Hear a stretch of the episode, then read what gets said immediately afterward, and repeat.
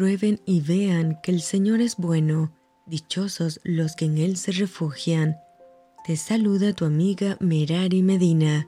Bienvenidos a Rocío para el Alma, Lecturas Devocionales, la Biblia. Nehemías capítulo 4 Cuando oyó Zambalat que nosotros edificábamos el muro, se enojó y se enfureció en gran manera, e hizo escarnio de los judíos, y habló delante de sus hermanos y del ejército de Samaria, y dijo, ¿Qué hacen estos débiles judíos? ¿Se les permitirá volver a ofrecer sus sacrificios? ¿Acabarán en un día? ¿Resucitarán de los montones del polvo las piedras que fueron quemadas? Y estaba junto a él Tobías Amonita, el cual dijo, Lo que ellos edifican el muro de piedra, si subiere una zorra, lo derribará. Oye, oh Dios nuestro, que somos objeto de su menosprecio, y vuelve el baldón de ellos sobre su cabeza, y entrégalos por despojo en la tierra de su cautiverio. No cubra su iniquidad ni su pecado sea borrado delante de ti, porque se airaron contra los que edificaban. Edificamos pues el muro, y toda la muralla fue terminada hasta la mitad de su altura, porque el pueblo tuvo ánimo para trabajar.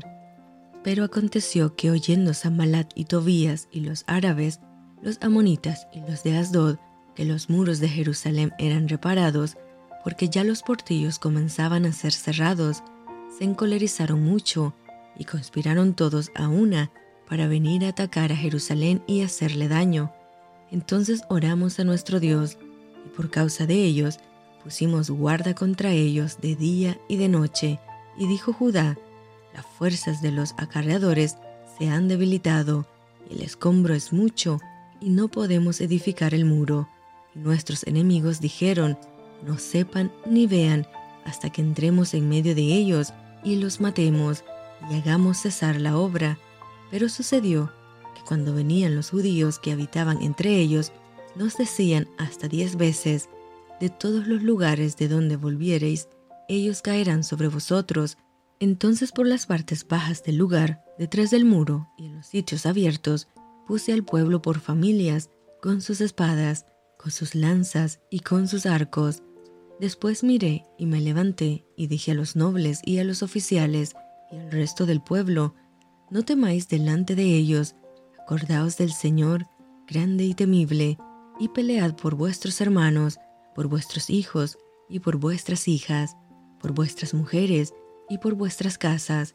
Y cuando oyeron nuestros enemigos que lo habíamos entendido y que Dios había desbaratado el consejo de ellos, nos volvimos todos al muro, cada uno a su tarea.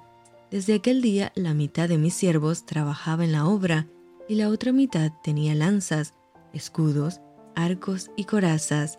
Detrás de ellos estaban los jefes de toda la casa de Judá, los que edificaban en el muro, los que acarreaban y los que cargaban, con una mano trabajaban en la obra y en la otra tenían la espada, porque los que edificaban, cada uno tenía su espada ceñida a sus lomos y así edificaban, y el que tocaba la trompeta estaba junto a mí, y dije a los nobles y a los oficiales y al resto del pueblo, la obra es grande y extensa, y nosotros estamos apartados en el muro, lejos unos de otros, en el lugar donde oyereis el sonido de la trompeta, reuníos allí con nosotros, nuestro Dios peleará por nosotros. Nosotros pues trabajábamos en la obra, y la mitad de ellos tenían lanzas desde la subida del alba hasta que salían las estrellas. También dije entonces al pueblo, cada uno con su criado, permanezca dentro de Jerusalén, y de noche sirvan de centinela, y de día en la obra. Y ni yo, ni mis hermanos, ni mis jóvenes, ni la gente de guardia que me seguía, nos quitamos nuestro vestido. Cada uno se desnudaba solamente para bañarse. Y esto fue Rocío para el alma.